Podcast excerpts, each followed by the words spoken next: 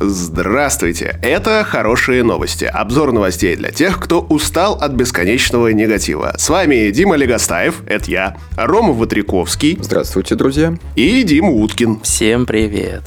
Минцифры усилит контроль за спам-звонками, сообщает нам C-News. Блокировка коснется именно автообзвона. Его оператор связи может определить при помощи специального софта. К слову, автообзвон у нас уже был запрещен законодательством о, рекламе, однако э, недобросовестные рекламодатели научились обходить эту штуку, называя свои сообщения информированием, а не рекламой. Вот теперь Минцифра решила это пресечь, что, по-моему, очень хорошо. А то мне уже э, чаще спам звонит, чем живые люди. В свою очередь дополню, что внезапно внезапно недавно получил звонок от э, очень тревожного женского голоса, на который очень хочется ответить «Алло», и как только ты отвечаешь «Алло», к тебе происходит колбечный звонок, то есть как бы ты звонишь в АТО, это такая станция автодозвона, и настоящий человек тебе отвечает. А, а то и не настоящий человек, а робот отвечает. И получается, что вроде бы и ты позвонил, и обходишь этот закон, и при этом все равно получаешь спам-звонок потрясающе. Вообще роботы на автодозвоне поражают и даже пугают немного, потому что я стал получать спам-звонки, которые по всем признакам э, являются разговором с живым человеком, однако в какой-то момент я просек, что это абсолютный бот, который не слушает никакие претензии, не отвечает в попад на вопросы. Э, в общем, восстание машин близко. Я у себя хочу заблокировать все входящие звонки, которые не содержатся в телефонной книге. Московский экспортный центр предлагает экспортировать косметику в Китай через epindu.com и taobao.com.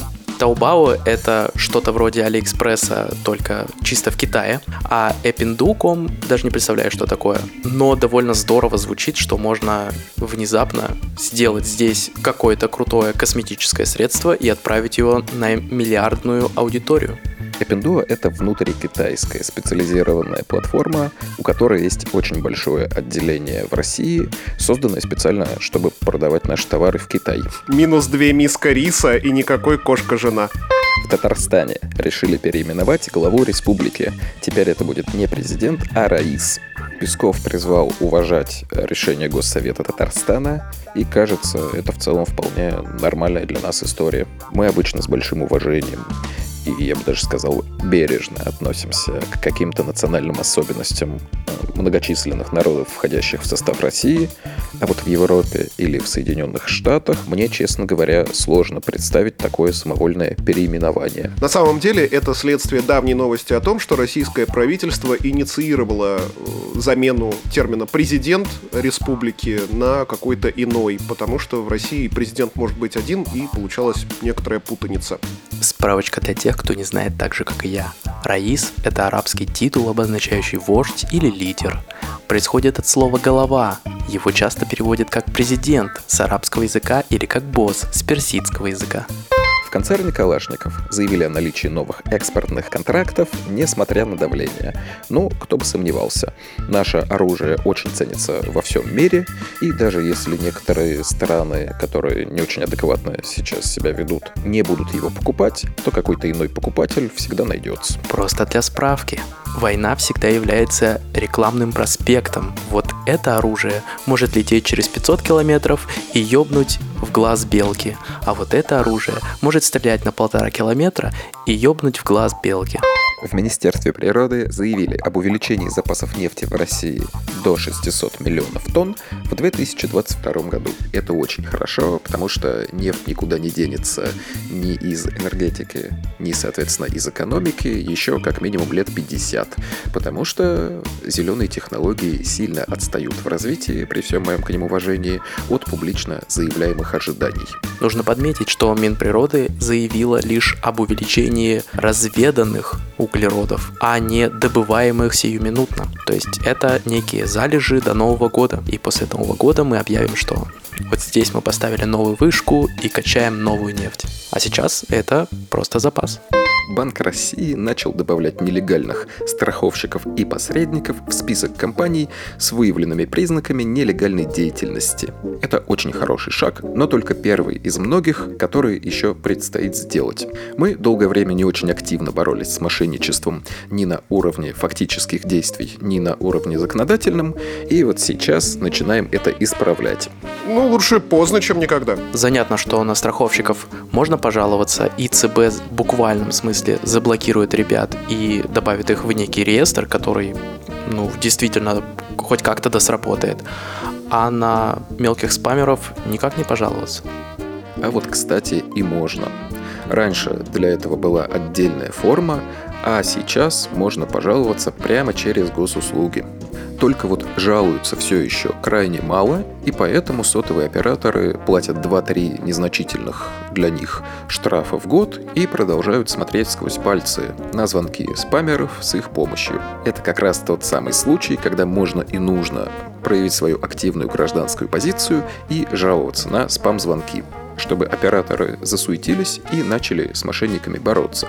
Именно здесь, а не на каких-то митингах, вы реально можете на что-то повлиять.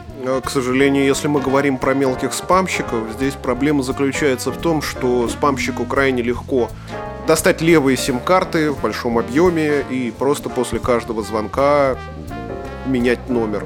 И запеленговать их крайне тяжело при этом. Вот ровно поэтому и нужно жаловаться на самих операторов. Именно от них зависит в том числе и продажа таких сим-карт. Первый отечественный банкомат выпустили в России.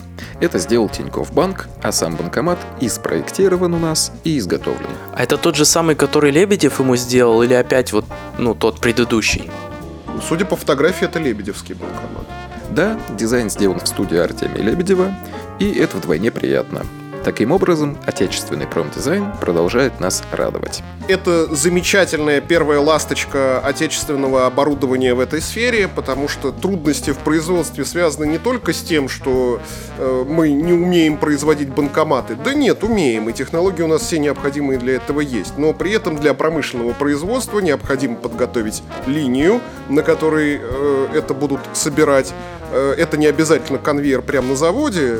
Линией может называться и ряд технологических процессов на разных предприятиях. Вот.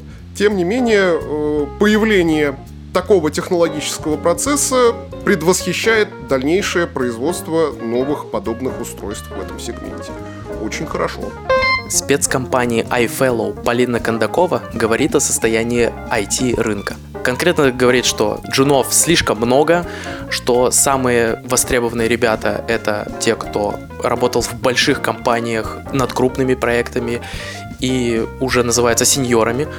Соискательский же приоритет больше не ожидание высокой зарплаты, а стабильность компании, ее гарантии, что она не закроется в обозримом будущем.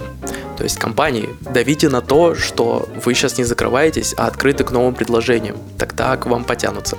Я для себя в этой новости выделяю ключевой момент, который заключается в том, что рынок джунов переполнен. А это детишки Самый важный урок жизни. Если вы видите большой тренд, не ходите в него, потому что туда пойдут все идиоты. То есть время учиться не на программиста? Время учиться тому, чему ты хочешь научиться. А идти в профессию за какими-то преференциями – дохлый номер. Эксперимент по созданию государственного репозитория ПО начался 1 ноября и продлится до 30 апреля 2024 года. Участники эксперимента создают репозиторий и сейчас придумывают, как раздавать инвайты. Как только они придумают, добавят все свои госорганы туда, и идеи господина Столмана войдут на государственный уровень. Возрадуемся, господа. Новость классная, только два вопроса. Кто такой господин Столман и что такое репозиторий? Репозиторий — это место хранения исходного кода, а Ричард Столман — это основатель фонда свободного программного обеспечения. То есть он придумал, что все программисты должны иметь право использовать программу в любых целях, изучать и изменять программу, копировать и распространять эту программу, в том числе бесплатно, и распространять измененную с собой программу. Этой идеи раньше, во-первых, никогда не было. Если что-то разрабатываешь, что у тебя вот программа, и ты ее никому не даешь никогда, и если кому-то даешь, то уже в собранном виде и за деньги. А этот парень придумал, что вот мне дали исходный код, я его как-нибудь изменил и выпускаю уже как свою программу. Революционная идея, надо сказать. Так получились все Linux, и их, кстати, сейчас огромное множество. То есть я правильно понимаю, создание государственного репозитория обязательно подразумевает э, свободное использование кода? Это вообще не обязательно, репозитории бывают и приватные. Каждая программа собирается из разных кусочков кода, в том числе написанных другими программистами. И если лицензия этих кусочков позволяет не публиковать исходный код, то программист может этого и не делать. В любом случае, создание государственного хранилища исходного кода программ — это прекрасно. Гораздо лучше хранить свои наработки у себя, чем на зарубежном гитхабе. Научный руководитель Национального центра физики и математики рассказал о поставленных перед нашими физиками задачах. В частности, о получении вещества и антивещества из вакуума, о создании молний в лабораторных условиях, и создании фабрик коллайдеров для обнаружения сигналов темной материи. Под эти задачи к 2030 году запланировано возведение трех установок Science, научного института с двумя тысячами сотрудников и Академгородка с десятью тысячами жителей. Мне, как непосвященному, с моего дивана кажется, что задачи поставлены актуальные и амбициозные. И, учитывая масштаб вливаний, это похоже на возрождение отечественной физики. Потрясающе жить в то время, когда простые новости становятся похожи на романы Айзека Азимова. Ну и надо сказать, что все это под эгидой Росатома, то есть в весьма хороших условиях. Коммерсант сообщает, что власти осмысляют перспективы российских видеоигр. Говорят о создании подконтрольного государству разработчика и издателя, на развитие которого при самом амбициозном сценарии потребуется до 50 миллиардов рублей а также запуске отечественного рейтингового агентства и увеличение числа студий в 14 раз. Полагаю, даже если их будет просто 14, это уже ого-го как. К 2030 году планируется выпустить 25 видеоигр с бюджетом от 6,5 миллиардов рублей каждая и 40 менее дорогих. Звучит отлично. Игры в современном мире — это не просто развлекательный продукт, это еще и м, объект культуры и способ донести свою культуру до других людей.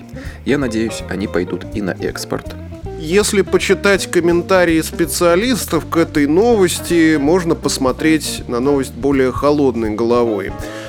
К сожалению, представленный план предполагает организацию студий, а построить студию, которая производит AAA игры, о которых здесь идет речь, э, это дело довольно не то чтобы даже затратное, а затратное по времени. И эксперты дают оценку, что такую студию полностью одну можно укомплектовать.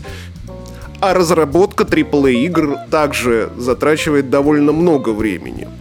Э, посмотрим, как у них это получится. Очень надеюсь, что игрострой у нас расцветет. Тем более, что в последнее время всевозможные Geekbrains и XYZ нагоняют э, людей на курсы по геймдизайну. Может быть, отрасль у нас и возродится. Кто не знает, у нас до кризиса 2008 года был вполне себе подающий надежды игрострой. Однако кризис этот игрострой убил. Все студии, которые занимались AAA проектами, перешли на разработку мобильных гринделок. Очень надеюсь, что кадры остались, и мы сможем возродить наш подающий надежды игрострой. Павел Котов из 3D News сообщает, в Гугле поняли, что ИИ-боты вроде чат GPT создают реальную угрозу их поисковику. Бот нейросеть умеет отвечать на вопросы, а Google не умеет. А, то есть в поисковик заходишь за ответами. Там, как сварить гречку и читаешь 5 абзацев, как древние викинги изобретали гречку, а потом вместо рецепта, как древние викинги дрались между друг другом. И Google сам сделал все эти статьи в выдаче намного выше, чем просто рецепт. Нейросеть просто отвечает на вопрос. Скажет тебе, как сварить гречку. Возможно, она ошибется и вообще нафантазирует, но хотя бы скажет. И только это. Яндекс, в свою очередь, выпустил Y1 в прошлом году и там решил все эти проблемы прямо на корню. Пишешь название ресторана, вот тебе отзывы, рейтинги, как пройти и так далее. Буквально ответ на вопрос. На новом YaC 2020 года э, в фильме про поиск э, есть крамольная фраза. В десятых Google стал догонять поиск Яндекса, и мы придумали, как оторваться. Придумали Boost. Это градиентный бустинг, э, ну, в общем, это что-то вроде нейросети, только с немножко другим алгоритмом, вот и все. Тут хочется вспомнить Кэрола. Чтобы оставаться на месте, нужно бежать со всех ног. А чтобы идти вперед, нужно как минимум вдвое быстрее двигаться. Так вот, Яндекс бежит вдвое быстрее, а Google пока что стоит. В России хотят создать суверенную сеть доставки контента CDN, сообщает нам CNews. С таким предложением выступил замглавы Комитета Госдумы по информполитике Антон Горелкин. Речь идет о системе, которая упростит и ускорит доставку контента по всей стране. Аналог мы можем посмотреть у Ютуба, который кэширует свои видео на серверах у интернет-провайдеров, когда хотя бы один пользователь посмотрел этот контент. Это необходимо для того, чтобы гораздо быстрее у остальных пользователей загружался этот контент. Вот. В данном случае, судя по всему, речь идет о такой системе для России. Многие из наших соотечественников могли заметить, как замедлилась прогрузка YouTube роликов, а связано это с тем, что Google отключил для нас эту систему. Вот, пора создавать свою. Для интересующихся зрителей подскажу, что CDN — это географически распределенная сетевая структура, то есть буквально один сервер стоит физически в Хабаровске, и люди, которые оттуда неподалеку, качают именно с него данные, а те, кто в Москве, качают с московского и не трогают и не знают о Хабаровском. Так скорость загрузки значительно увеличивается. Да, кстати, о Рутубе. Новости я такой нигде не нашел, но совершенно случайно обнаружил, что Рутуб добавил у себя функцию просмотра видео с выключенным экраном, что очень хорошо для прослушивания лекций и всевозможных длинных подкастов, например, нашего. А, ранее эта функция была у Ютуба, и доступна она была только платно, подписке YouTube Premium. Сейчас мы не имеем возможности им пользоваться, а Рутуб совершенно бесплатно добавил эту штукенцию, чем значительно повысил выгоду использования этого сервиса лично для меня. А еще там есть кнопки перемотать вправо. Даже не нужно открывать само видео. Так удобно. Да, правда, можно. Подтверждаю, можно перематывать видео прямо с экрана блокировки телефона. Очень удобно. Ростелеком полностью перешел на поставки российских серверов.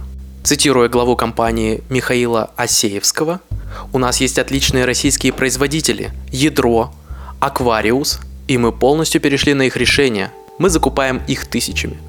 Надо сказать, что Ядро и Аквариус пока что пользуются всякими процессорами и прочей суперсложной техникой закупая их у поставщиков типа Intel, но чуть позже и они придут к тому, чтобы использовать отечественные Байкалы, Эльбрусы и так далее. И тогда ребята из Ростелекома еще раз объявят, что перешли уже на окончательно российские сервера и полностью импортозаместили все чипы. Это абсолютно нормальная история. Когда-то все те же самые шаги проходил наш автопром. Сначала мы только покупали автомобили, потом локализовали их сборку, потом начали изготавливать какие-то относительно простые детали, и только потом уже научились производить двигатели и более сложные элементы автомобиля. И так, шаг за шагом, наше отечественное авто становилось все более нашим и все более отечественным. Здесь тот же самый процесс. В России начали лечить рак с помощью нового импортозамещающего комплекса, сообщают РИА Новости. Лечение онкологических больных с помощью нового импортозамещающего гамма-терапевтического комплекса Брахиум, созданного специалистами атомной отрасли, началось в России. Росатом, батюшка, поставляет нам новое оборудование. Э, новость я эту взял только для того, чтобы подтвердить тезис о том, что наше производство все больше и лучше встает на рельсы импортозамещения. Нифига себе, они придумали Русатом Healthcare. Дочка Росатом добавила себе букву и заменила вторую. Очень жду того дня, когда наши замечательные госкорпорации не только будут поставлять нам новинки техники, но также и в нейминге, простите, в названиях будут использовать все-таки русские слова. А чем вам Русатом не угодил? Э, я про Хелске. А Русатом прекрасно. В России придумали, как эффективнее создавать сверхмощные лазерные радары. Вообще, каждый раз, когда в новостях говорят про лазеры, я себе сразу представляю этот ретро-футуристический лазерный луч, э, которым обычно пытаются разрезать какого-нибудь Джеймс Бонда. Однако в данном случае речь идет про технологию, похожую на лидар-радары. Э, то есть это лазерный пучок, который выпускает большое количество лучей на дальнее расстояние и считывает рельеф местности. Эта технология будет полезна для отечественного дроностроения, например, для дронов-доставщиков, которые смогут в реальном времени оценивать ландшафт перед собой. При этом выпускают они достаточно яркие и мощные лазерные лучи, и можно было бы испугаться того, что дроны будут нас слепить. Однако не стоит этого бояться. Вспышка будет очень быстрая и происходить будет за доли секунды. Мы эти лазеры даже не увидим. А чем крут, э, чем обычный лидар, вот этот новый лазер? Он что, позволяет в любую погоду, например, смотреть или там на супер далеко? Э, нет, технология примерно такая же, просто мы научились ее эффективно и быстро производить. Лидар работает примерно так же. По-моему, лидар не умеет в сотню метров, как здесь говорят. Да, в сотню метров э, лидар не умеет. Ну, по крайней мере, та бытовая версия, которая установлена у нас в айфонах. Получается, вскоре можно будет запустить дрон, он пролетит над лесом и сделает слепок местности, точнейшую карту, сколько деревьев, например. Ага, и построит модель этой местности, которую будут использовать те самые 14 студий для создания своих шедевров. Господи, мы так близки к реализации мечты моего детства.